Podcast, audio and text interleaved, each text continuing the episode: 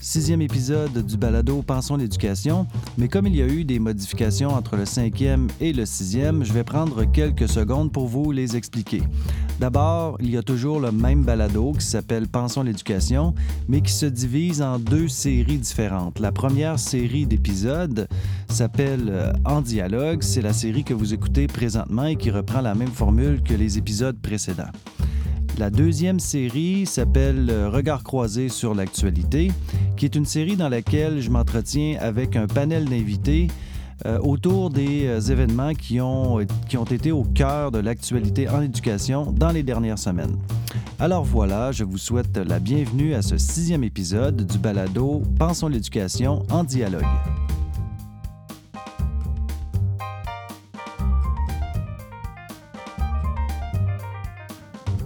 Dit que les théories du complot, qui sont souvent considérées comme des sophismes, sont de plus en plus accessibles et diffusées depuis la venue du Web 2.0. Pensons au 11 septembre 2001 ou à l'attaque du Charlie Hebdo, entre autres, pour voir à quel point elles naissent et se propagent rapidement. La pandémie de la COVID-19 a d'ailleurs mis encore davantage en évidence ce phénomène.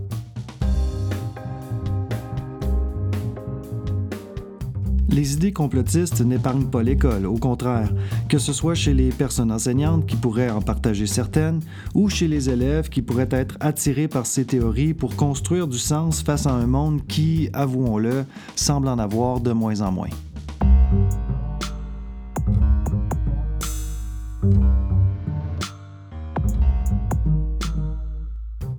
Nous pourrions donc nous demander si l'école a un rôle à jouer ou si elle doit jouer un rôle face à ces idées.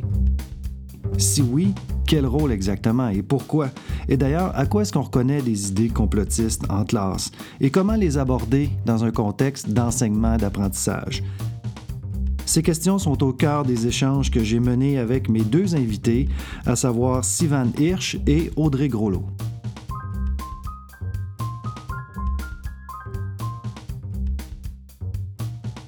Prenons donc soin de présenter très rapidement mes deux invités d'aujourd'hui. D'abord, Sivan Hirsch, qui est professeur titulaire en didactique de l'éthique et culture religieuse et co-directrice par intérim du département des sciences de l'éducation à l'Université du Québec à Trois-Rivières. Elle est membre du Centre interuniversitaire de recherche sur la formation et la profession enseignante. Elle est également membre du conseil exécutif de la Société québécoise pour l'étude de la religion et ses intérêts de recherche portent sur le traitement des thèmes sensibles à l'école, notamment en éthique et culture religieuse, la diversité ethnoculturelle, religieuse et linguistique en milieu scolaire et l'apprentissage à la maison en communauté.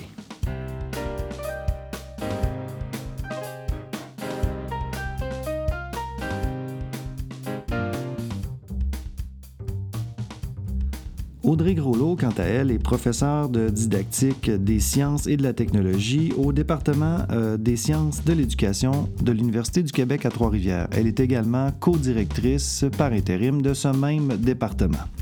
Ses principaux intérêts de recherche touchent évidemment à la didactique des sciences et de la technologie, mais plus spécifiquement la question des rapports au savoir, dont les rapports aux experts et aux expertes scientifiques. Elle s'intéresse également à l'enseignement des sciences au collégial, à la formation des enseignantes au primaire, aux controverses socio-techniques actuelles, à la didactique de la physique, à la place des filles et des femmes en sciences, ainsi qu'à l'interdisciplinarité. Comme vous allez le voir, le dialogue qui s'installe entre éthique et science est particulièrement intéressant et porteur lorsqu'on aborde les questions ou la question des idées complotistes à l'école. Comme vous allez le voir également, la complicité entre mes deux invités est, ma foi, redoutable. Alors j'espère que vous allez éprouver du plaisir à écouter ce nouvel épisode du, de la série En dialogue du balado Pensons l'éducation. C'est parti.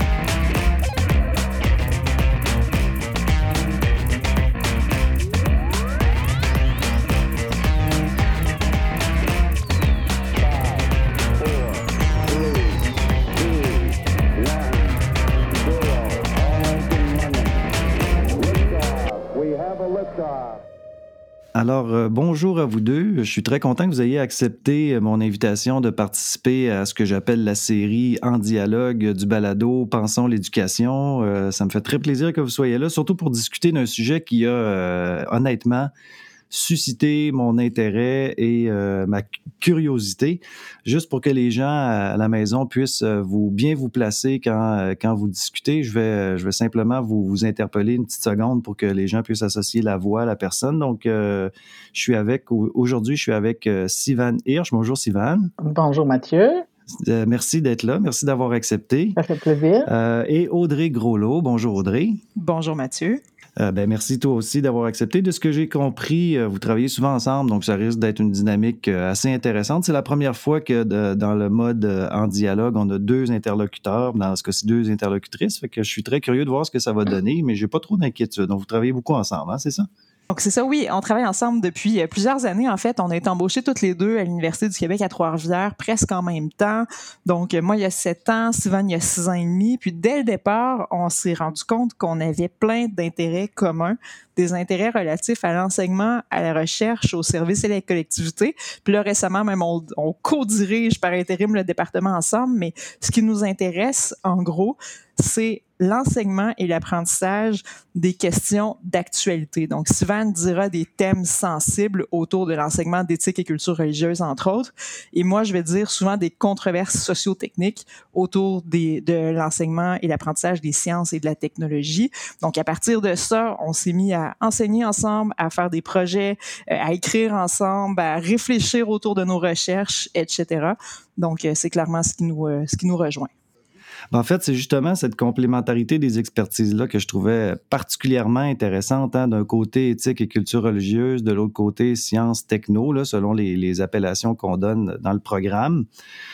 Puis, ce qui, moi, m'apparaissait intéressant aussi, c'est le fait que j'ai de plus en plus l'impression euh, que les élèves ont besoin d'une bonne éducation éthique, entre autres, mais pas que, qui couplé à une alphabétisation scientifique. J'ai plutôt le, sentiment que le, rapport à la science puis la manière, la compréhension qu'on a de son fonctionnement font parfois défaut, mais on aura l'occasion d'y revenir parce qu'aujourd'hui, je vous ai davantage sollicité euh, en lien avec une conférence que vous avez prononcée il y a environ un mois euh, dans le cadre des, des conférences du CRIFPE. Euh, et qui faisait suite à un article que vous avez publié dans la revue Conversation. Et le titre de cette conférence-là, bon, je ne le nomme pas en entier, mais je vais aller à l'essentiel, c'est euh, L'école peut-elle aider à contrer les idées complotistes chez les jeunes? Donc, c'est à la fois très d'actualité, mais en même temps, ça déborde l'actualité parce que c'est beaucoup plus large, cette question des, théories du complot. Euh, maintenant, vous, vous avez posé la question, l'école peut-elle aider à contrer les idées complotistes? Moi, je vous poserai la question, l'école doit-elle contribuer à euh, contrer les idées complotistes. Est-ce qu'il y en a une d'entre vous deux qui voulait répondre à ça? Est-ce que l'école doit? Est-ce que c'est un devoir de l'école? Ben, je, vais, je vais y aller euh, en, proposant déjà une première euh, réflexion là-dessus, en disant que pour moi, l'école, oui, ça fait partie des rôles de l'école. C'est-à-dire que si on dit que la mission de l'école, on, a tendance à dire que c'est beaucoup l'apprentissage. Les gens, ils s'attachent à, cette, à ce rôle-là, mais ça, c'est juste un des trois rôles officiels de l'école. L'école, en fait, a comme rôle l'instruction d'abord, la qualification, c'est-à-dire qu'on doit avoir un, diplôme à la fin pour qui témoigne de ce qu'on a appris puis qu'on est prêt à la prochaine étape, et la socialisation. Ce qu'on appelle la socialisation, ce n'est pas du tout seulement comme on a tendance encore une fois des fois à croire les, relations qu'on va construire avec euh, nos collègues ou les enseignants ou euh, les autres personnels euh, scolaires, les autres membres de, l'équipe scolaire, mais plus en fait cette manière, l'apprentissage de vivre ensemble dans une société. Puis on peut appeler ça comme on veut, hein, le vivre ensemble est parfois un concept qui est critiqué, mais l'idée même que l'école a un rôle joue un rôle important même dans la préparation des jeunes à vivre en société. Euh, et, quand on dit préparer les jeunes à vivre en société, ça veut dire aussi à transmettre, en, en tout cas, au moins présenter euh, les valeurs de la société, dans ce cas-ci québécoise, aux jeunes euh, québécois, qui vont agir en tant que citoyens, déjà qui agissent déjà en tant que jeunes citoyens, mais qui vont avoir un rôle important à jouer dans la société. Donc, pour toutes ces raisons, évidemment que pour moi, l'école doit euh, contribuer. En fait, je dirais, j'ajouterais à cela le fait que l'école ne peut pas vraiment éviter cette contribution ou cette mmh réflexion parce que l'école fait partie de la société. et, et, et, en ce sens, on peut essayer d'éviter certaines choses, mais en essayant de, de les éviter, ça les ne les fait pas disparaître. Non, puis ça peut finir par nous rattraper aussi. Euh, Tout à fait. Audrey? Oui, ben j'ajouterais aussi que dans les programmes de formation, entre autres au Québec, que ce soit au primaire, au secondaire, au collégial et même souvent à l'université, il y a euh, des espaces qui sont prévus pour ce genre de questionnement-là. Évidemment, ça ne parle pas d'idées complotistes dans le programme de formation de l'École québécoise ou par exemple dans le programme de sciences de la nature au collégial, mais euh, les idées autour du développement de la pensée critique vont apparaître euh, à la fois dans des parties plus générales, par exemple dans les compétences transversales, mais aussi dans différents, dans les programmes associés à différentes disciplines par exemple, dans le programme de sciences et techno euh, au secondaire, va apparaître explicitement l'idée de la démarche de construction d'opinion. Euh, c'est-à-dire qu'on va amener les jeunes à d'abord contextualiser la question qui est euh, discutée, et puis là, on va parler justement des aspects éthiques, politiques, sociaux, etc. Donc, tu sais, tout à l'heure, Mathieu, quand tu disais euh, il faut, on, on, travaille la pensée éthique, c'est peut-être pas exactement comme ça que tu l'as dit, puis la question de l'alphabétisation scientifique chez les jeunes. Dans le programme de sciences, le lien entre les deux est fait explicitement. Même qu'au premier cycle, on va demander aux jeunes de situer les questions euh, d'un point de vue éthique, d'aller chercher les, les, les, dilemmes éthiques, les aspects les éthiques, enjeux. les enjeux. C'est ça, Mhm. ça fait partie explicitement du programme dès le premier cycle du secondaire. Donc, première partie, contextualiser la question sur laquelle on travaille. Ensuite, de ben, maîtriser ces aspects scientifiques puis technologiques parce qu'évidemment, c'est dans notre discipline.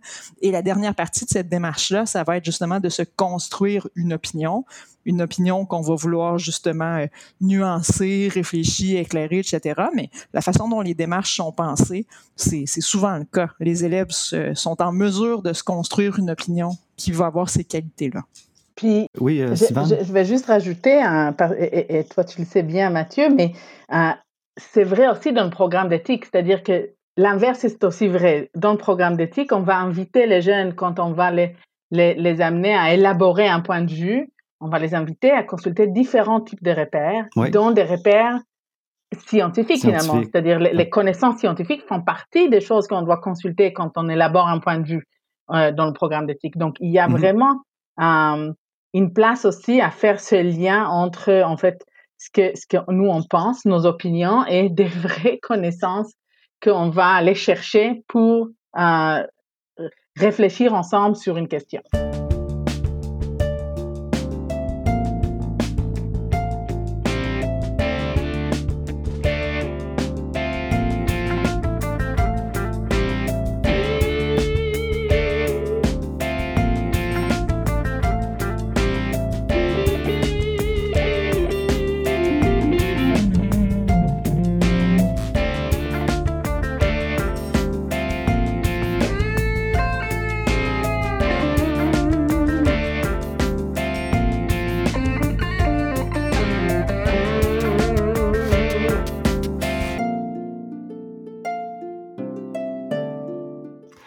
C'est intéressant parce que ça montre une- à la fois une belle complicité entre les deux domaines et un enrichissement. hein. Le- les sciences techno viennent enrichir la, réflexion éthique, puis inversement, la réflexion éthique vient, euh, disons, euh, contextualiser, un peu comme tu le disais, Audrey, tout à l'heure, euh, les enjeux scientifiques qui sont pas euh, désincarnés de la société, qui sont pas dans une bulle à part, mais qui font partie aussi, comme l'école d'ailleurs, de la, de la société. Vous parliez tantôt des, des valeurs euh, de la société québécoise. Je vais y revenir peut-être un petit peu plus tard. Puis toute la dimension de la pensée critique qui me semble, euh, qui me semble intéressante. Mais juste avant d'aller vers ça, parce qu'il me semble qu'on est, on se dirige quand on aborde ces questions-là dans les euh, solutions, les démarches, euh, les éléments que les enseignants doivent prendre en compte dans leurs interventions.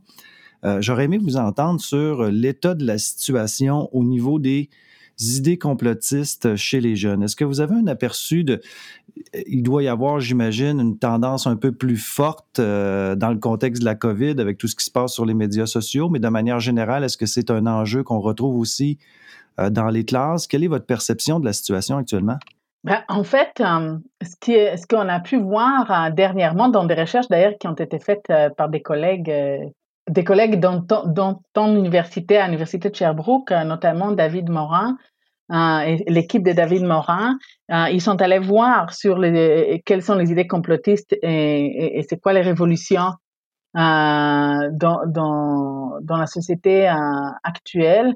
Et eux, en fait, ce qui, les, conclusions qui, en fait, c'était pas des conclusions encore, ce sont des, des, résultats en, cours. Ils sont tout le temps en train de réexaminer avec l'avancement de, de, la pandémie et en comparaison avec d'autres contextes. Mais selon ce qu'ils ont pu euh, identifier pour l'instant, chez les jeunes, il y a quand même une présence importante. À peu près 25% des jeunes vont quand même être de façon générale euh, attirés par, des idées complotistes.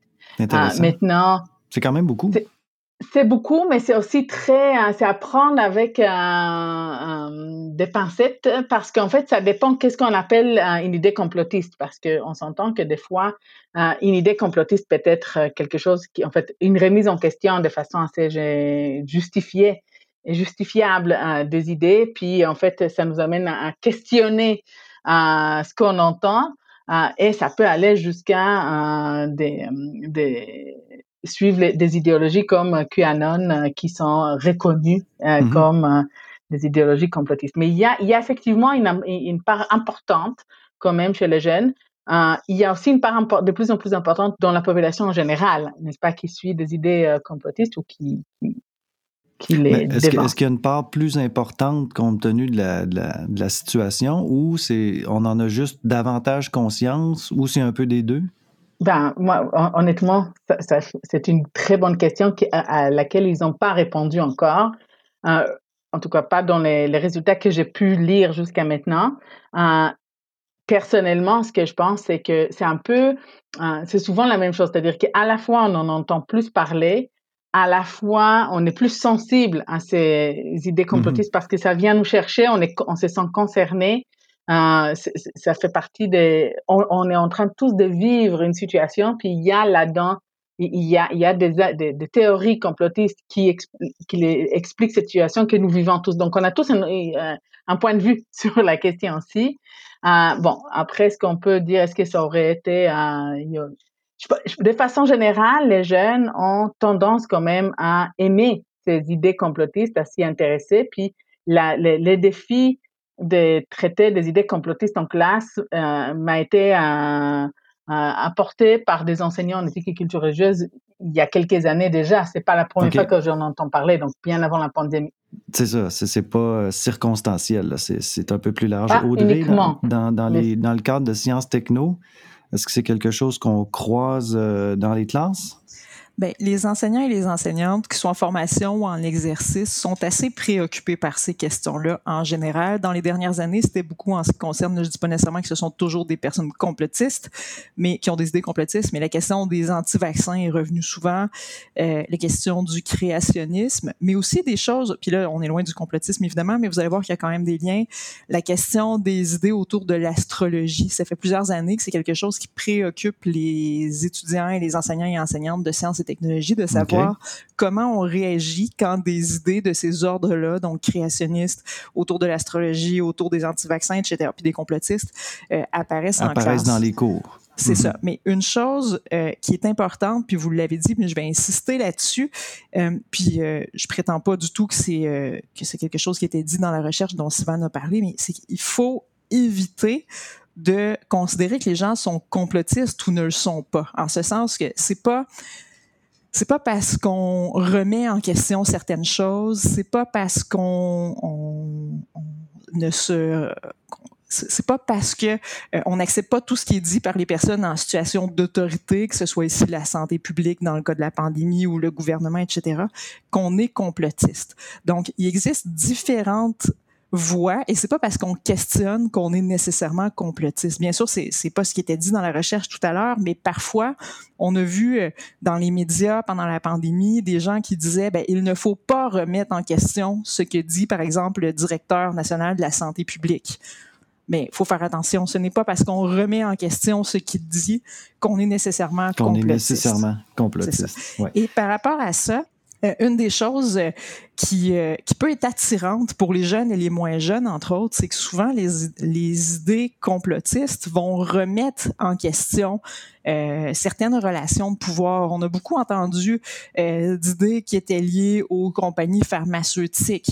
Ben, je, je prétends pas que les compagnies pharmaceutiques, par exemple, pourraient mettre des puces dans les vaccins et ainsi de suite, là, ce qu'on a entendu euh, chez les personnes qui avaient des idées complotistes, mais il en demeure pas moins qu'effectivement, il y a des relations de pouvoir qui sont un peu dérangeantes entre les Ben compagnies oui. pharmaceutiques, par exemple, et le gouvernement.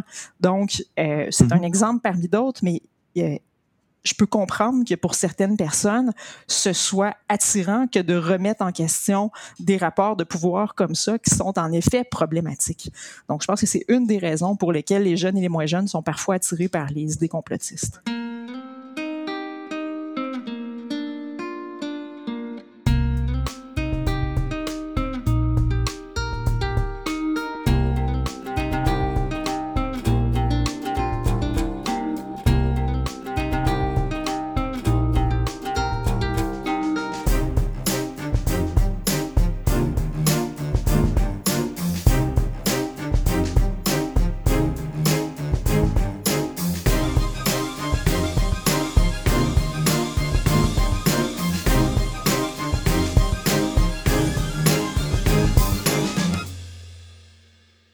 Tout à fait. En fait, c'est de faire le départage entre euh, l'importance de questionner notamment les relations de pouvoir qui sont en jeu, euh, les dimensions ou les enjeux euh, économiques aussi qui peuvent être partie prenante de ces, de ces débats-là ou de ces, de ces événements-là, sans faire le saut nécessairement vers, vers une étiquette complotiste. D'ailleurs, il y a eu toutes sortes aussi de discours dans les médias récemment, puis moins récemment aussi, sur le fait que ben, c'est pas parce que je remets en question que je suis complotiste, parce qu'on faisait des sauts assez rapidement entre les deux.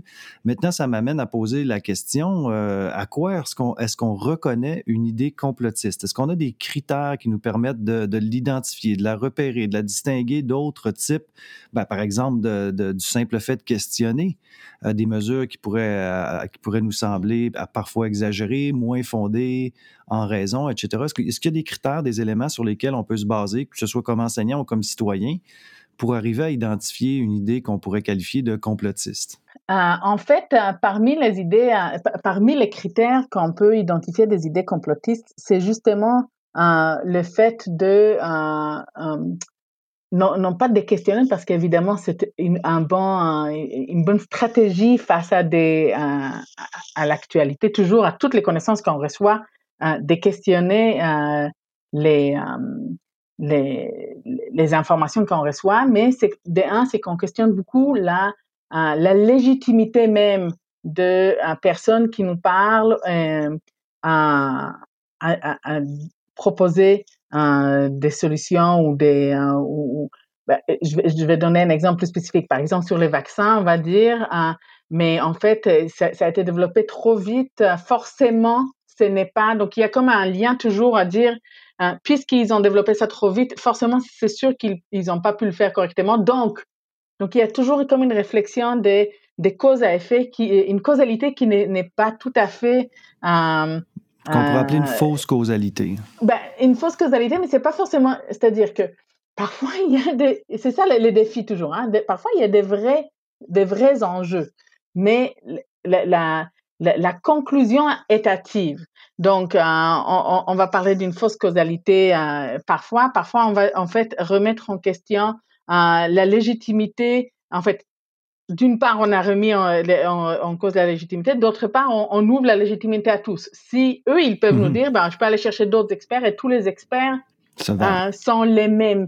De la même, ça, c'est vraiment le domaine d'Audrey aussi pour, pour parler de, de Ben oui. la différence dans les expertises, mais il, il reste que quand on peut pas, on peut pas traiter les informations arrivées de, de partout exactement de la même manière parce que les expertises, même s'il y en a différentes, expertise, elle, elle, elle, elle, porte pas sur les mêmes objets exactement. Donc, on Mhm. peut pas aller chercher n'importe quelle information à n'importe quelle euh, source et arriver à une conclusion euh, qui va être euh, des mêmes natures. Puis elle est Et en fait- considérée toutes aussi pertinentes les unes que les autres. Exact. Puis, puis c'est ça qui arrive. C'est pour ça que c'est si difficile de définir les idées complotistes. Puis c'est un des, des, des défis que les enseignants, euh, dont les enseignants parlent, c'est qu'ils ils disent, ben en fait, quand les jeunes me disent, re- m'amènent ce, ce, jour, ce genre de d'informations un peu euh, nébuleuses, puis qu'est-ce qui fait que je vais être légitime de remettre en question leur- l'information qu'ils m'amènent? Puis si en fait je remets en question une information, est-ce que je ne les cherche pas juste, je, je, je les pousse pas vers la, les conflits finalement très, euh, très ouverts sur euh, quelles sont les sources valables, quelles sont les, euh, pourquoi telle expertise et pas une autre, selon qui, en fait, quelle source d'information peut me permettre d'affirmer telle chose ou une autre. Donc, il y a énormément de, euh, de défis autour de la définition de à quel moment ça devient une idée complotiste. Mais j'ajoute juste un, petit point avant de laisser Audrey parler aussi, c'est que je, me dis aussi que euh, de mon côté, quand j'essaie de définir euh, c'est quoi une idée complotiste, et j'essaie justement de, de ne pas tomber dans, les, dans la simple remise en question, c'est qu'en fait, à un moment donné, on va aussi euh, chercher justement euh, les, les justificatifs à la causalité. C'est-à-dire que non seulement on va dire une fausse causalité, on va amener une cause, fausse causalité, mais on va aller chercher de plus en plus des preuves. C'est ça que plus des preuves. Ah, Mhm. et en fait, plus plus on, on remet en question la fausse causalité, plus la personne va voir dans cette remise en question la preuve qu'il s'agit bien d'un complot. Ah, Ah. donc en fait, c'est comme un, un- un cercle infini où Ben on, oui. en fait, plus on essaye de, de- d'y réfléchir, plus en fait c'est la preuve qu'on est, on fait partie, on, on souffre Vous du êtes- complot ou on fait partie du complot. Ouais, c'est ça. Mais c'est ça aussi l'enjeu hein, là-dedans, c'est que c'est que c'est comme on tourne, on peut parfois tourner en rond hein, d'une certaine façon parce que il y a toutes sortes de, de, de, de- de processus de justification ad hoc. Mais de ce que je comprends, c'est d'aller examiner attentivement les liens qui sont qui sont mis en place. Euh, et de- d'essayer d'évaluer la, valeur, la force et la pertinence de ces liens-là. Dans quelle mesure on peut réellement les démontrer, dans quelle mesure ils sont solides, dans quelle mesure ce qui précède est la cause de ce qui suit, etc., etc. Je sais pas si Audrey, tu veux ajouter ta touche? Oui, j'avais deux idées par rapport à ça, deux éléments sur lesquels je voulais revenir. Sur les critères, bon, évidemment, là, euh, comme j'ai dit tantôt, c'est pas euh, complotiste ou pas. Il y a plein de zones grises, de cas qui sont pas évidents, puis tout ça. Mais des éléments qu'on voit souvent pour des idées qui sont généralement considérées comme complotistes, c'est un peu l'idée, bon, du secret. hein. Évidemment, un complot, c'est souvent fait en secret. Ce qui veut pas dire que parce qu'il y a un secret, c'est, un complot ou inversement, mais c'est quelque chose qu'on voit souvent. Mhm. Euh, des idées aussi qui s'éloignent des, de, d'un consensus qu'on va souvent voir, euh, par exemple un consensus scientifique ou un consensus sur, sur d'autres aspects. Je répète aussi que ça ne veut pas dire que parce que quelqu'un n'est pas d'accord avec les idées généralement euh, partagées par les scientifiques, que cette personne-là a nécessairement tort ou, est ou est nécessairement complotiste, mais euh, ça peut être Mhm. un des critères. L'idée selon laquelle on a la vérité et que- qu'elle n'est pas vraiment discutable, des solutions simples ou exagérément simples à des problèmes très complexes, euh, des généralisations rapides, si on l'avait dit, puis aussi souvent des propos qui sont peu nuancés. Mais là, je répète que c'est pas euh, de, de façon euh, évidente là, dans, de, de, de cette façon-là. Euh, C'est-à-dire que c'est bien plus complexe que je- ce que je suis en train de dire maintenant. Puis le deuxième élément dont je voulais vous parler, c'est la question. on a parlé tout à l'heure de, de, du lien avec l'expertise. Ben, il y a Harry Collins, entre autres, qui est un sociologue des sciences, qui a souvent parlé de la question du refus de l'expertise, entre autres scientifique. Mais il a aussi parlé de ce qu'il appelle l'expertise par défaut, qui se rapproche de ce que, ce que vous avez parlé tout à l'heure, euh, Sylvain et Mathieu, c'est-à-dire l'idée selon laquelle, puisqu'on ne pourrait pas ou on ne pourrait plus se fier aux experts et aux expertes, ben, l'idée de tout le monde serait valable. Donc, je pourrais me considérer comme aussi experte qu'une autre personne sur un thème quelconque. Donc, Harry Collins disait qu'il fallait essayer d'éviter ça. C'est ça, d'éviter la question de l'expertise par défaut. Ce qui ne veut pas dire qu'il faut faire à 100% tout le temps confiance aux experts et aux expertes les yeux fermés. Mais euh, c'est ça, la question du refus de l'expertise puis de l'expertise par défaut pose souvent problème autour des idées complotistes.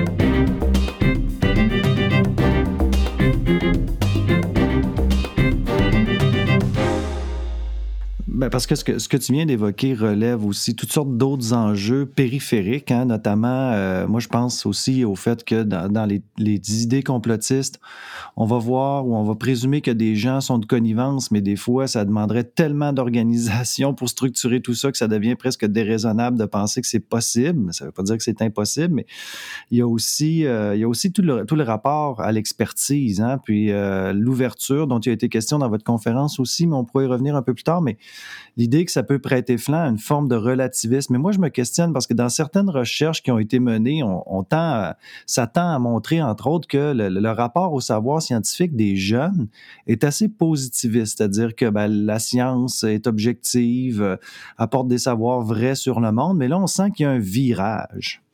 Euh, comment on explique ça, ce virage-là? Euh, il peut y avoir un, un niveau de, comment dire, de, de, de, raisonnabilité là-dedans parce que, euh, comme tu disais, Audrey, il suffit pas de croire sur parole tous les scientifiques euh, ou aveuglément, mais en même temps, tomber dans, dans, la position inverse, à savoir que, ben, que ce soit un scientifique ou n'importe qui d'autre, euh, le point de vue d'un et de l'autre est autant valable. Ça présente aussi des risques et des dangers. Est-ce qu'il y, y, a quelque chose qui explique ce, ce renversement-là ou ce déplacement du rapport-là? Euh, est-ce que, comment vous le voyez? Est-ce que pour vous, ça, présente un certain risque euh, ou euh, c'est plutôt une avancée? Je ne sais pas comment, vous voyez ça? Moi, je suis pas certaine qu'il y ait un virage tant que ça, dans le sens où les recherches moins récentes et plus récentes là, en didactique des sciences autour de, la posture épistémologique des jeunes, puis autour de leur rapport à l'expertise, ben, montrent qu'ils ont encore relativement un, point de vue positiviste par rapport aux sciences et à la technologie, mais souvent avec des ouvertures vers des euh, postures plus constructivistes et socio-constructivistes. Euh, la question du rapport à l'expertise scientifique aussi, ça, ça, dépend des, ça dépend des recherches, ça dépend de, des, des personnes aussi à qui on s'adresse. Mais une chose que j'ai montrée dans ma thèse, moi je travaille avec des futures enseignantes du primaire euh, qui étaient euh, dans un profil éducation au collégial, c'est que leur rapport à l'expertise scientifique est très varié. C'est-à-dire qu'il y avait des personnes qui avaient un rapport de dépendance à l'expertise scientifique dans le sens où elles déléguaient les prises de décision aux experts et aux expertes et considéraient que les citoyens et les citoyennes avaient des incapacités par rapport aux sciences et à la technologie, alors que les scientifiques, par exemple, avaient des capacités. Donc ça, il y en avait quand même plusieurs qui, qui entretenaient un rapport de euh, de dépendance envers les experts et les experts scientifiques, mais il y avait aussi des rapports euh, qui étaient euh, de coexistence avec les experts et les experts scientifiques. Donc, par exemple, ben, on, les, différents groupes d'actrices et d'acteurs sociaux dans la société, d'actrices et d'acteurs sociaux ont chacun leur rôle dans la société et euh, une certaine division du travail. Donc, par exemple, le gouvernement décide, les citoyens et les citoyennes euh, peuvent euh, participer au débat, au processus de prise de décision, mais c'est quand même le, gouvernement qui décide. Les scientifiques, eux, vont produire des savoirs scientifiques, etc. Donc, dans, pour synthétiser, dans le rapport de coexistence, ben, c'est chacun son rôle. Et les citoyens et les citoyennes ont un rôle, les scientifiques en ont un autre. Il y avait un rapport de coopération avec les scientifiques. Donc, euh, les citoyens et citoyennes travaillent avec les experts et les expertes, avec le gouvernement, etc., prennent des décisions conjointement. Et j'ai aussi vu un rapport d'empowerment face à l'expertise scientifique, c'est-à-dire des personnes qui considèrent que les citoyens et les citoyennes devraient travailler avec les scientifiques, avec le gouvernement, mais à la fin, ce sont les citoyens qui devraient prendre des décisions. Donc, euh, ça, c'était varié. Et on n'a on pas fait d'autres recherches sur ce sujet-là auparavant. On continue d'emmener, moi, je continue de travailler là-dessus, mais j'ai pas tant l'impression que ça, que c'est un virage. C'est-à-dire, les, les recherches qui ont lieu dans les dernières années montrent que les points de vue sont encore relativement positivistes. Il y a du relativisme, effectivement, mais entre autres en didactique des sciences puis en enseignement des sciences, on travaille très fort pour dire que c'est pas parce qu'il y a une certaine relativité des savoirs qu'on doit tomber dans le relativisme. Donc, c'est pas parce qu'il y a plus qu'une réponse ou une solution possible que tout se vaut. Mais les programmes travaillent fort aussi là-dessus, les programmes d'études au primaire, au secondaire, au cégep, à l'université, pour avoir une vision plus nuancée de ce que sont les sciences et la technologie, c'est-à-dire de voir leurs aspects sociaux, de voir que les sciences sont pas autonomes de la société, ce genre de choses-là, mais sans tomber dans le relativisme. Ben parce que Sivan, c'est un enjeu aussi, hein, le relativisme en éthique. Euh, puis c'est comme si ce spectre-là nous, nous suivait, mais euh, euh, est-ce que toi tu peux, qu'est-ce que tu perçois par rapport à ça? Parce que Audrey a fait quand même une distinction qui semble qui semble intéressante, à savoir, ben, c'est pas parce qu'il y a une certaine relativité des savoirs qu'il faut être relativiste nécessairement. C'est la même chose en éthique. Comment tu vois la situation de ton côté?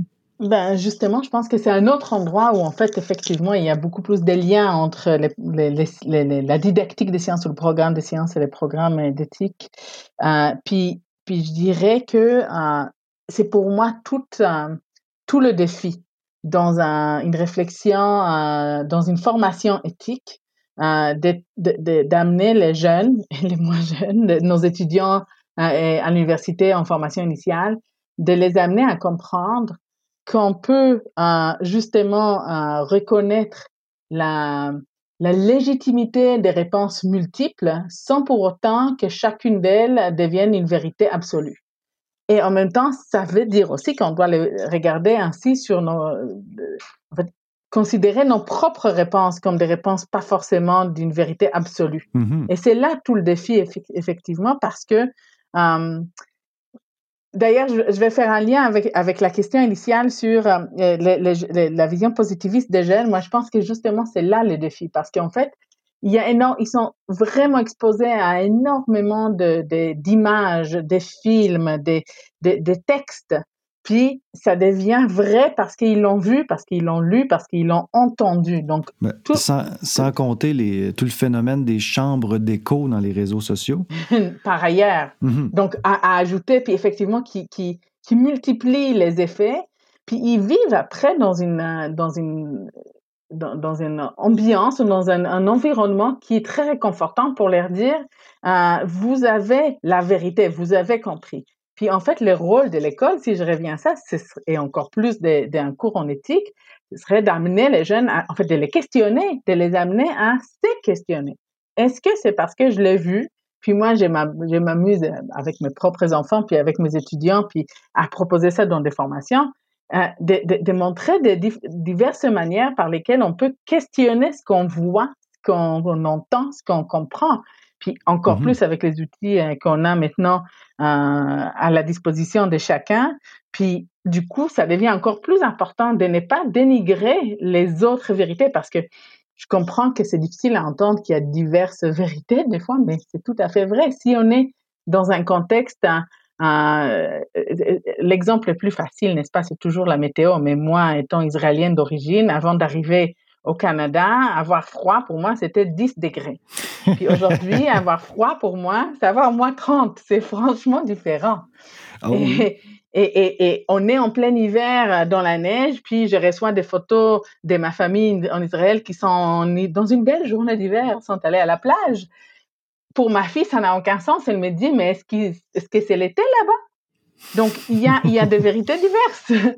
Puis, évidemment que ça, c'est un exemple super euh, banal et, facile, mais c'est ça, le fait qu'on vient de divers endroits avec diverses euh, euh, façons de voir le monde, avec, avec diverses croyances. Je ne parle pas forcément des croyances religieuses, hein, non, vraiment des idéologies, des choses qui nous animent, mm-hmm. les choses qu'on aime, les choses qu'on n'aime pas, tout ça, ça, fait partie de, ce qui joue dans notre vérité à nous.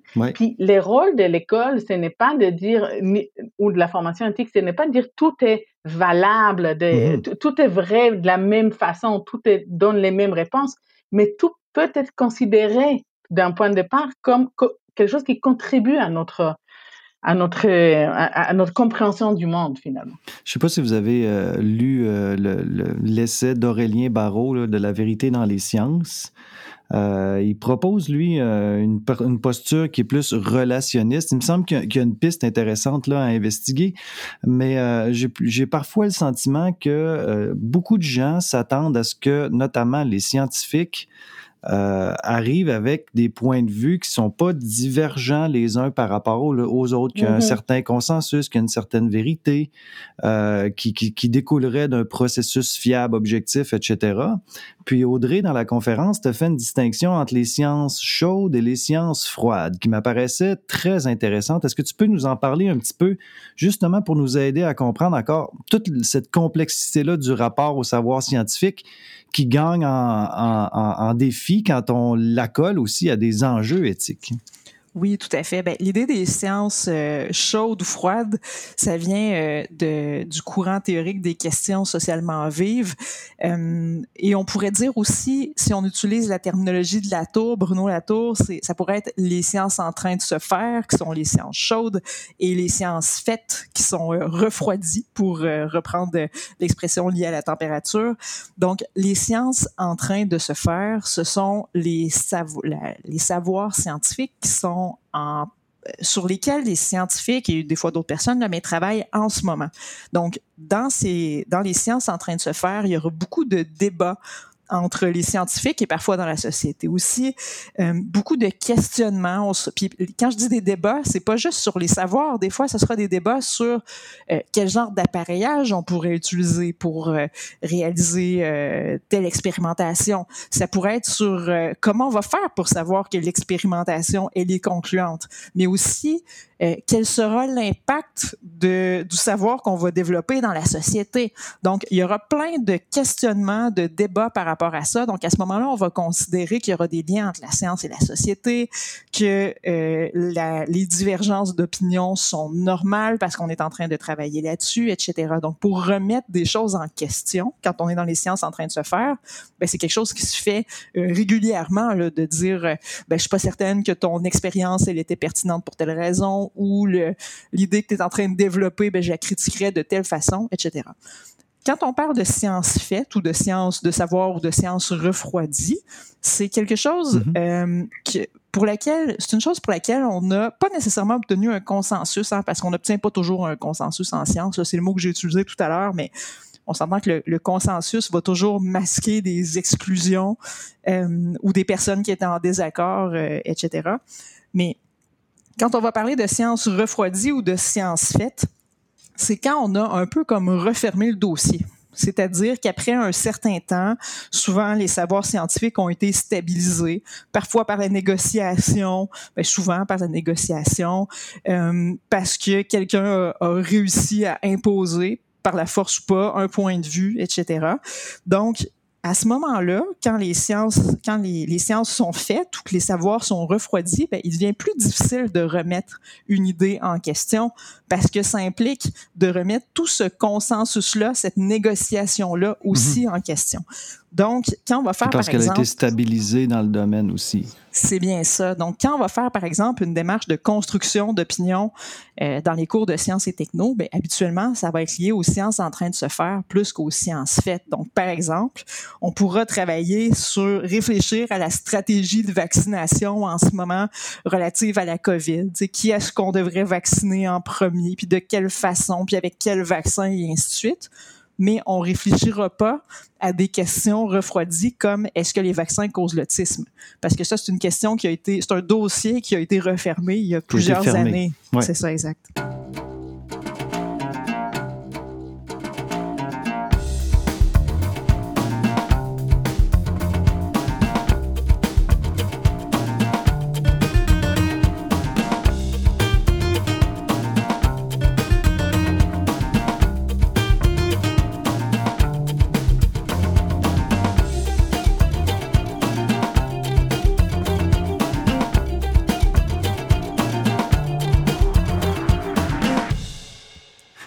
Mais, est-ce que, puis là, on s'écarte un peu, mais on va se ramener euh, parce que j'ai d'autres questions intéressantes à vous poser, puis je vois le temps qui file. Mais est-ce que le fait qu'il y ait un certain malaise des fois euh, ou une tendance à tomber dans le relativisme euh, relève pas du fait qu'en partie, là c'est une hypothèse que je fais, je suis pas un spécialiste, qu'en partie à l'école, on présente pendant un long moment dans le cursus les sciences faites plus que les sciences en train de se faire. Donc, ça jette une perception des sciences qui est peut-être pas tout à fait adéquate. Je sais pas euh, ce que vous en pensez. Là, je, lance une idée comme ça. Là, ça m'est venu en tête pendant que tu parlais, Audrey, mais euh, est-ce que, est-ce que, parce que vous êtes quand même deux personnes, deux chercheurs, deux profs qui, militaient pour que les, savoirs soient ancrés dans des, on peut appeler ça des questions socialement vives ou encore des enjeux euh, contemporains. Mais quand on regarde ce qui s'enseigne pour une bonne part, on n'est pas tout à fait là non plus. On est plus dans les dans les la science faite que la science en train de se faire, non? Ça, c'est une question qui se pose depuis une vingtaine d'années en didactique des sciences. En fait, la question se pose plus tant que ça. Pour nous, c'est presque un savoir refroidi. L'idée selon laquelle euh, il faudrait faire plus de place au savoir chaud euh, et à la science en train de se faire dans l'enseignement et l'apprentissage des sciences et de la technologie. Je vous dirais pas juste des sciences et de la technologie, dans les autres disciplines aussi. Mais oui, effectivement, ça a été une, euh, c'est une façon qui est proposée depuis une vingtaine d'années dans mon domaine pour euh, justement euh, travailler sur la posture épistémologique, mais aussi amener mm-hmm. le lien entre les sciences et les questions d'actualité. Voilà, mais est-ce que ça se fait vraiment dans les classes? Ça fait partie du programme. Euh, il y a beaucoup d'enseignants et d'enseignantes qui le font. Ça se fait de plus en plus. On a euh, un problème euh, particulier, c'est que ça ne fait habituellement pas partie de l'examen ministériel, le seul examen ministériel en sciences et techno qui est en secondaire 4. Donc, c'est une des raisons probablement qui explique pourquoi c'est mis de côté en partie. Les manuels en parlent aussi relativement peu, puisqu'il n'est pas facile de parler de questions d'actualité dans un manuel. Faudrait que ce soit plus, c'est ça. Faudrait que ce soit plus large en disant, par exemple, euh, réfléchissez à des questions d'actualité au moment où vous lisez, où vous lisez euh, ce manuel, etc. Mais euh, donc, ça se fait de plus en plus. Les enseignants et les enseignantes sont formés pour ça, comprennent dans le fond, sont, habituellement d'accord que c'est pertinent et important. Je dirais qu'avec la COVID et la crise climatique actuelle, ça, c'est de plus en plus clair pour tout le monde que ça devrait euh, occuper ben une place importante dans la formation. Mm-hmm. Mais euh, jusqu'à récemment, ça occupait une place relativement marginale. Mais j'ai l'impression qu'avec la COVID et la crise climatique, ça va, ça va probablement reprendre la place qui devrait y être accordée. Ben, espérons-le, parce que je loge euh, pas mal à la même enseigne, mais c'est pas parce que je loge pas mal à la même enseigne que ça veut dire que c'est bon. Là. Euh, quand, Oui, vas-y, Sylvain. Euh, je, voulais juste ajouter, en fait, il y a deux points intéressants qu'Audrey a abordés, mais rapidement. de un, en fait, c'est en fait, c'est pas juste en science qu'il y a ce problème-là des, des, des sciences faites, des sciences refroidies, n'est-ce pas? Puis en fait, euh, ce qui est intéressant, c'est qu'on se fait rattraper par, par les connaissances euh, nouvelles qui arrivent. Le cas de la pandémie est très euh, clair des points de vue scientifiques, probablement, mais, mais aussi des points de vue, d'autres points de vue qui nous préoccupent, par exemple en éthique, est-ce qu'on devrait tous porter un masque, est-ce qu'on devrait tous se vacciner, mmh est-ce qu'on devrait obliger la société, tout le monde à, à, se vacciner. Mais c'est aussi vrai dans d'autres sujets comme en histoire, par exemple, où on a pu voir pendant des années enseigner euh, l'histoire des autochtones d'une certaine façon, puis aujourd'hui mm-hmm. on nous amène à, on nous invite à remettre en question cette façon d'enseigner euh, sur les autochtones. Puis c'est là en fait où il faut euh, faire très attention avec en fait, c'est beaucoup plus difficile à ce moment-là, puis là-dessus, je suis tout à fait d'accord avec Audrey, à revenir sur ces débats précédents c'est encore plus difficile de changer les points de vue du personnel enseignant qui continue à dire que les élèves, et de toutes les disciplines confondues, que les élèves n'aiment pas parler des autochtones parce que ils ont vu ça dix fois en, histoire, alors que si on leur parlerait autrement des autochtones, puis on va leur parler des réalités autochtones actuellement, ben peut-être qu'ils seraient beaucoup plus intéressés. Ce sera, plus, ce sera aussi plus en, en lien avec ce qu'ils voient, parce qu'on continue à leur parler de quelque chose euh, qui est aujourd'hui remis en question de façon assez générale, justement. C'est ça, ça fait partie de, de, de, ces défis. Puis là, rentre, euh, je voulais juste dire aussi par rapport au manuel que, que c'est la même chose qu'on voit en éthique, puis qu'en fait, c'est là où on devrait aussi remettre en question notre façon de soutenir les, les personnels enseignants parce que tout à fait. Ce qui arrive, c'est que on, on, leur demande beaucoup, beaucoup, beaucoup de choses. C'est-à-dire qu'on est en train de parler de comment l'école peut contrer les idées complotistes, oh, ou est-ce qu'il doit, elle doit. On peut, on peut se poser la question de est-ce que les enseignants euh, sont capables de le faire avec les informations qu'on leur offre sur la pandémie, sur les idées complotistes, sur la politique? Ça, c'est une excellente question. Puis d'ailleurs, euh, je me dirigeais tranquillement vers ça. Ça tombe bien, mais juste avant, j'ai le goût de vous lancer une petite question. Euh, vous parliez au départ des, euh, des, valeurs, notamment de la société québécoise, du vivre ensemble et tout ça. Mais de ce que j'ai compris, mais vous en avez parlé rapidement dans votre conférence, c'est que suite à la publication de votre texte, vous avez euh, été quand même euh, mise au banc des accusés, ou à peu près, sur les réseaux sociaux. Est-ce que vous pouvez m'en dire plus? Ça m'intéresse. Je trouve que ça, ça témoigne de du fait que c'est on est dans le chaud, on n'est on est pas dans le froid. Mais il me semble qu'il y a eu des réactions quand même assez vives. Si j'ai bien compris que euh, même certaines personnes disaient ben oui c'est ça. De toute façon l'école cherche à, endoctriner les jeunes. Tout à fait. Mais moi en fait c'est parce que je suis groupe, je suis dans des groupes, euh, je voulais dire euh, divers. des parents homeschoolers, éducateurs à la maison. il y a un, un, groupe, par exemple, qui euh, est, né dernièrement parce que ce sont des parents qui ont décidé de sortir leurs enfants de l'école à cause des consignes sanitaires qui sont imposées euh, aux enfants euh, dans les écoles et qui considèrent que ça va nuire au développement de leurs enfants. Et en ce sens, ils ont vu l'annonce du webinaire comme la preuve qu'en fait, l'objectif de l'école, c'est d'endoctriner leurs enfants à accepter les consignes sanitaires parce que la remise en, question de ces consignes, euh, euh, en fait, est, inacceptable. C'est ça, est, est inacceptable à l'école. Toi, tu es d'accord avec ça? Ben, personnellement, moi, ce que, euh, pas du tout, en fait, moi, ce que je, trouvais, et, c'est ça qui est drôle quelque part, parce que j'avais envie au départ de répondre, en fait, de leur dire, mais non, vous comprenez mal mon notre intention. Après, je me suis dit, ça ne vaut pas la peine de rentrer dans ce débat, mais mais, mais en fait, parce que je pense que l'idée, en fait, ce que Audrey et moi, on a essayé de proposer dans notre article ou dans le webinaire, c'est de justement se poser la question, c'est quoi le rôle de l'école face à des idées complotistes? Non pas de dire euh, l'école doit dire aux enfants ce sont des idées complotistes, mais dans notre conclusion, en fait, on, on arrive à la conclusion qu'il faut amener les élèves à se poser des questions, à ne pas forcément tout accepter, à, à, mmh questionner des idées qu'ils entendent, mais ça veut dire aussi questionner les idées euh, que nous, on qualifie comme complotistes euh, de la part de leurs parents. Donc, c'est drôle parce que, en fait, en même temps, il y a un parallèle euh, très intéressant, je trouve, entre notre vision des idées complotistes et ce qu'on voulait proposer et leur vision euh, de notre approche qui, en fait, c'est son, c'est presque effrayant comment c'est la même chose. Mais euh, justement, euh, tu en as fait allusion. Moi, ce que, ce que, j'en retire de ton intervention, c'est être impartial dans notre propension à questionner les discours, hein, qu'ils soient scientifiques, savants, euh, endogènes, qu'ils proviennent d'un domaine ou d'un autre. Euh, sans nécessairement être sceptique à outrance non plus. Euh, alors, je poserai la question, quels moyens on dispose euh, pour, pour justement aborder ces questions-là en classe? Et remettre en question certaines choses, notamment les idées complotistes, mais ça peut être autre chose aussi. Mais par quels moyens, quand on dit est-ce que l'école est-ce que l'école euh, peut aider à contrer les idées complotistes? Supposons que la réponse c'est oui. Maintenant, comment d'après vous?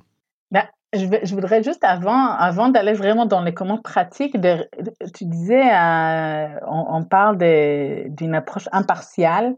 Euh, j'ai bien apprécié que tu as dit impartial et non pas neutre. Oui. Parce que, justement, on l'a dit, puis on a parlé un peu de, de, cette idée de relativité euh, versus le relativisme et tout ça. Mais euh, c'est que, en fait, je pense que c'est super important de savoir que l'école n'est pas neutre, n'est pas neutre, je veux dire. Et que dans ce sens, euh, en fait, c'est comme si euh, avoir une attente de l'école d'être neutre, c'est de ne pas bien comprendre le rôle de l'école dans une société. Euh, mais ben, comme, tu dit, comme, tu le disais au départ, hein, l'école euh, fait partie de la société aussi. Puis la neutralité, à la limite, c'est presque un vœu pieux. Il n'y a, à peu près rien de neutre. Là. Même mais, ce que mais je, ne sais pas, même. Je sais même pas si c'est pour moi, ce serait pas un objectif. Pour moi, la neutralité, elle est opposée à la pluralité. Hein, parce qu'en fait, ce que je dis souvent, c'est que celui qui est neutre, c'est lui qui fait partie de, de la majorité, de la masse. De la majorité, ça peut être pas juste physique ou euh, euh, visible ou audible ou euh, mais, mais comme je dis toujours, moi quand je parle et j'ai un accent, ben, tout de suite on sait que je suis pas de Québec, donc on peut dire tout ce qu'on veut, mais on sait quelque chose de mon identité que je le dise ou pas. Donc ma mmh neutralité sera toujours un, peu différente que, que, celle d'un autre. Par contre, je peux faire preuve d'impartialité et c'est là où arrive justement la démarche que je vais adopter en tant qu'enseignante. Mm-hmm. Euh, qu'est-ce que je vais proposer comme euh, en fait démarche réflexive à, à, mes étudiants ou à mes élèves?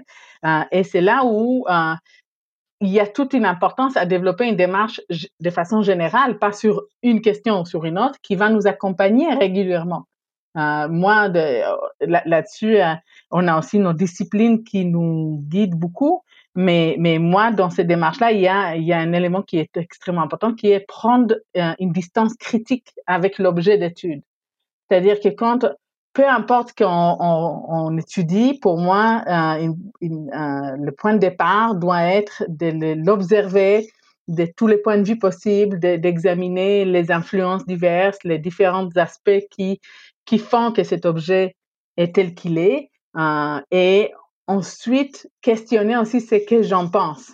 Mais ce sera dans un deuxième temps. Puis même, je dirais, avant de les amener, d'amener cette réflexion aux élèves, les enseignants doivent absolument faire ce travail avec eux-mêmes. C'est-à-dire que mmh. s'ils mmh. ils veulent aborder une idée, euh, euh, je sais pas, la, question des vaccins, l'importance des masques, de porter des masques à l'école, euh, et en fait, eux, ils ont un point de vue très, très fort par rapport à cette question, très, mais qui, qui, qui ne nomment pas qui sont pas conscients du fait que ça, c'est leur point de vue. Donc, ils ont un biais, mais qu'ils vont pas traiter ouvertement mm-hmm. ou qu'ils vont pas pouvoir même euh, les mettre de côté et agir en toute impartialité parce que ça va être comme inconscient. Ça va teinter leur intervention. En fait, c'est d'avoir cette vigilance-là, pas seulement face au discours, mais aussi face à soi-même.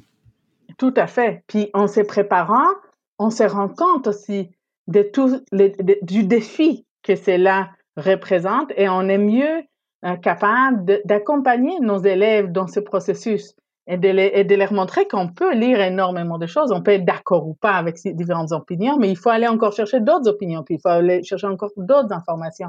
Donc, je pense que quelque part, il y a une honnêteté intellectuelle mm-hmm. aussi qu'on doit euh, avoir quand on veut enseigner quelque chose, il faut d'abord le faire soi-même. Euh, Audrey, toi, tu partages ce point de vue-là sur la prise de distance critique, la perspective critique qui serait au cœur des moyens à mettre en œuvre pour, entre autres, euh, contrer les idées euh, conspirationnistes? Tout à fait d'accord. Puis la question de la neutralité, je sais qu'en éthique et culture religieuse, tous les deux, vous la, vous la vivez beaucoup. C'est une question qui revient tout le temps. Mais en sciences et technologies aussi, c'est une question qui revient tout le temps. Dans notre cas, entre autres, pour euh, le partage des valeurs environnementales. C'est-à-dire qu'en sciences et techno, ça fait des années qu'on enseigne euh, les, bon, les petits gestes, là, ça c'est un problème qu'on a. On, a tendance à, se limiter beaucoup aux petits gestes, mais qu'on enseigne le compostage, le recyclage, qu'on encourage les jeunes à instaurer ça chez eux s'ils font déjà, etc.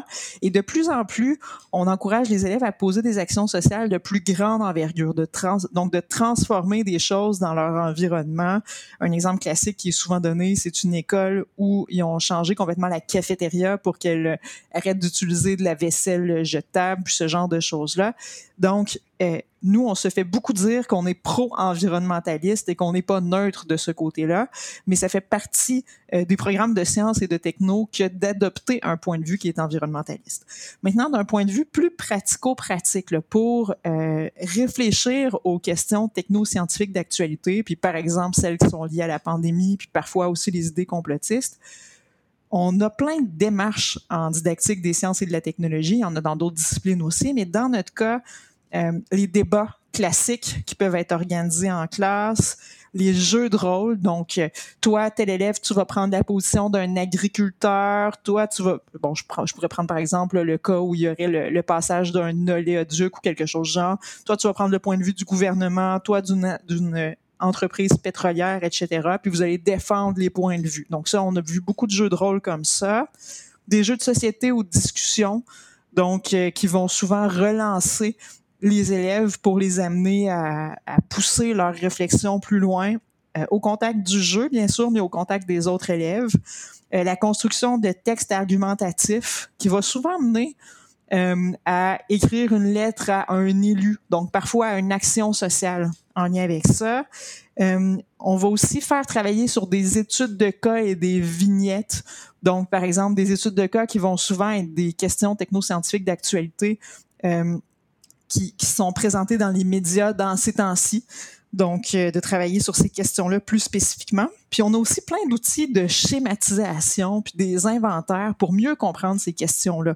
Donc, des outils pour euh, faire un inventaire, par exemple, des groupes d'acteurs puis d'actrices concernés puis de leurs intérêts, euh, des liens entre ces groupes-là, des, des différents concepts à explorer. Donc, ça, il existe plein d'outils pour pouvoir mieux comprendre les questions d'actualité pour ensuite ben, se construire une opinion qui va être euh, euh, plus euh, réfléchie puis plus nuancée par rapport à ces questions-là. Donc, ces outils-là sont mmh. développés dans notre discipline depuis une vingtaine d'années.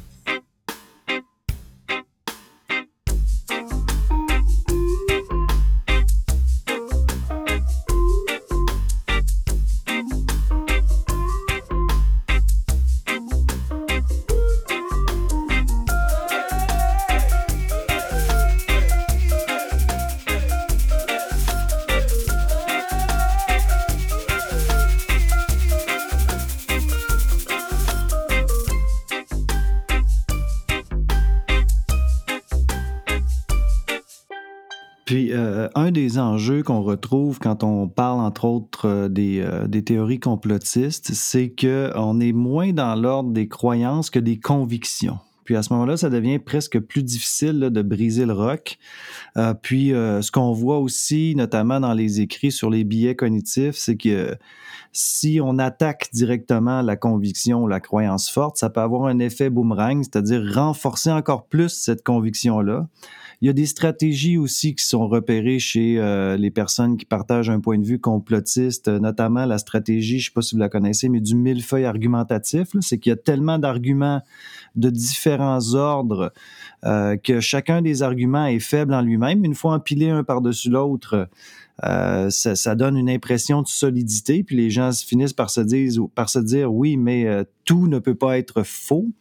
Puis à ça s'ajoute euh, ce qu'on appelle l'asymétrie du baratin, c'est-à-dire que c'est plus facile de lancer une idée folle que euh, ça demande moins d'énergie de lancer une idée folle, entre guillemets, que de la déconstruire, parce que là, il faut mettre beaucoup d'énergie.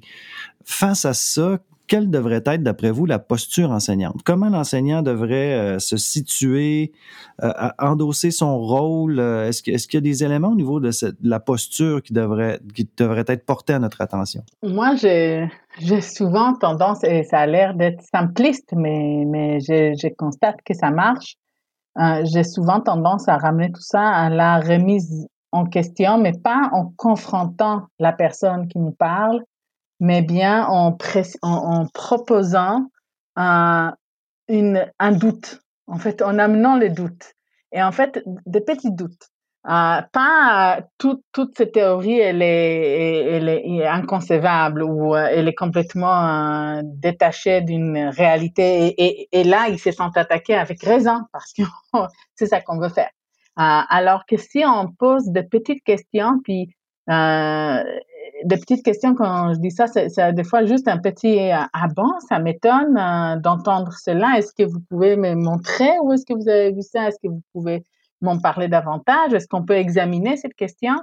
Euh, L'étonnement face à face à la certitude, ça peut souvent euh, amener les jeunes et les moins jeunes à, à vouloir en fait explorer davantage, puis à, à, voir si euh, tout ce qu'ils avancent est, est, effectivement vrai. Puis ça amène aussi à, à, à avoir d'autres vérités à côté. C'est-à-dire que si on a dit au départ, il faut accepter le fait qu'il n'y a pas, c'est vrai qu'il n'y a pas juste une seule vérité.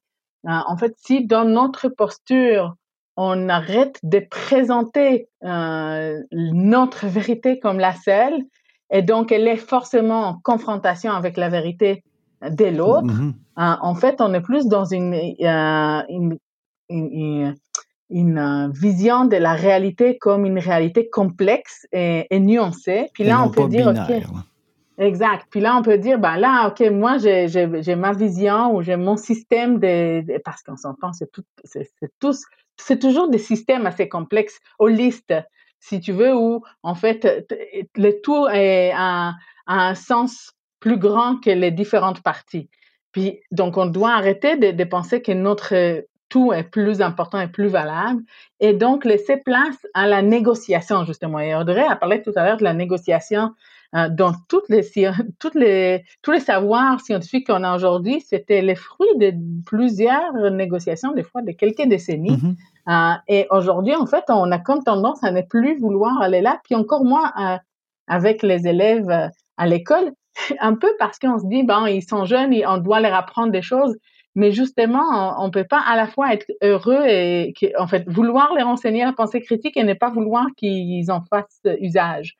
C'est ça, oui, effectivement. Quelque part, ouvrons-nous à, poser des questions et aussi des fois à accepter euh, que parfois ils nous amènent des, des réflexions pertinentes. Des fois, leur, leur, leur incompréhension ou leur refus de respecter ou d'accepter les, les, les, grandes vérités qu'on leur impose, c'est en fait une bonne chose, puis c'est une bonne démarche, puis en, en les accompagnant dans la, dans la recherche, on va les amener à aller plus loin plutôt que d'être dans les, la confrontation. Ben, ce, que, ce que je comprends, de ce que je comprends, c'est que c'est une pédagogie du questionnement, euh, une posture de doute raisonnable, euh, de la coopération, de l'accompagnement dans la démarche d'investigation, euh, des, des, choses comme celle Pas de la confrontation, hein, éviter la confrontation et l'affrontement, voir le monde de façon complexe et non pas binaire. Audrey, est-ce que tu veux ajouter quelque chose là-dessus? Ben, j'ajouterais justement, mais ça, ça correspond à ce que tu viens de dire, Mathieu, éviter le mépris parce que le mépris, ce n'est jamais utile, que ce soit envers les mhm. élèves, envers leurs parents, envers la société en général, et de croire, hein, de partir de l'idée selon laquelle les élèves sont capables de comprendre, ils sont capables de de se construire un point de vue qui est complexe et non justement binaire, comme on le disait tout à l'heure. Donc, si on parle de la prémisse selon laquelle les élèves sont capables, ben souvent, ça, ça nous aide en tant qu'enseignants ou enseignantes et ça les aide effectivement à se construire des points de vue pertinents.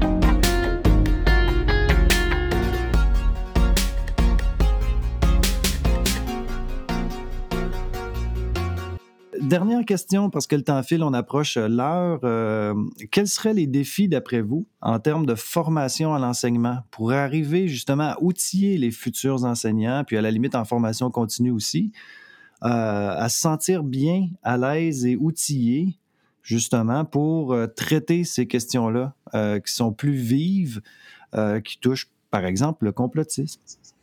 Ben, je dirais en quelques phrases qu'il faut légitimer ces réflexions-là, puis cette formation-là, que ça prenne une place suffisante dans leur formation, euh, ben, qu'elle soit initiale ou continue. Il faut légitimer aussi ces discussions-là à l'école parce qu'on à dire, par exemple, je prends nos deux exemples, que l'éthique et culture religieuse, bah, c'est pas si important que ça, c'est seulement quelques périodes chaque semaine, il n'y a pas d'examen du ministère, etc. Donc, il faut, euh, il faut légitimer ces discussions-là. Puis en sciences, même chose, ben, il faut pas considérer que ces questionnements-là sont euh, périphériques au vrai, entre guillemets, apprentissage des sciences, qui serait l'apprentissage des concepts. Là. Mm-hmm. Mm-hmm. Mm-hmm. Oui, intéressant. Euh, Sivan? J'ajouterais à cela, je suis tout à fait d'accord, mais j'ajouterais deux points. On a parlé tout à l'heure des connaissances, hein, donc on dit il faut amener, euh, il faut amener pas juste les, les savoirs refroidis à l'école, mais ça veut dire qu'il faut aussi en formation initiale ouvrir la, formation à des connaissances, mm-hmm. parce que les, souvent on va enseigner à nos futurs enseignants le contenu du programme on va pas aller plus loin. Donc, quand ils arrivent au moment où ils rencontrent de nouvelles connaissances, ben, ils sont un peu démunis parce qu'ils n'ont pas forcément les, les, compétences ou les connaissances nécessaires pour, pour les suivre. Et, étant donné qu'il y a tout le temps de nouvelles connaissances et qu'en fait, jamais on va pouvoir tout enseigner à, nos futurs enseignants, il ne faut pas rêver non plus. Je pense que c'est extrêmement important de les rendre euh, euh, confortables dans la démarche. Donc, ils doivent mm-hmm. être capables par eux-mêmes euh, aller chercher les informations. Ils doivent être capables d'aller, euh, en fait, euh, aller au-delà de leurs propres prénotions, en fait, leurs, leurs, a priori par rapport à un sujet. Puis, je dirais aussi qu'ils doivent être capables, c'est en lien aussi avec le mépris peut-être, mais ils doivent être capables aussi de dire j'en sais rien. Je n'ai pas les, je, n'ai pas assez de connaissances ici pour répondre à une question, pour, pour, hmm.